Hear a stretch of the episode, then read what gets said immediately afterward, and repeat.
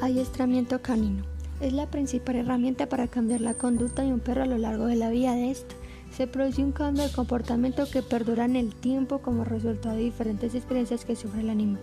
¿En qué consiste el adiestramiento? Dentro de este ámbito se pueden diferenciar distintas técnicas englobadas en dos categorías. Técnicas basadas en las teorías de aprendizaje y técnicas basadas en la etología canina. Tipos de adiestramiento. Adiestramientos para funciones especiales, asistencia y terapia, adiestramiento deportivo, adiestramiento en ciencia básica.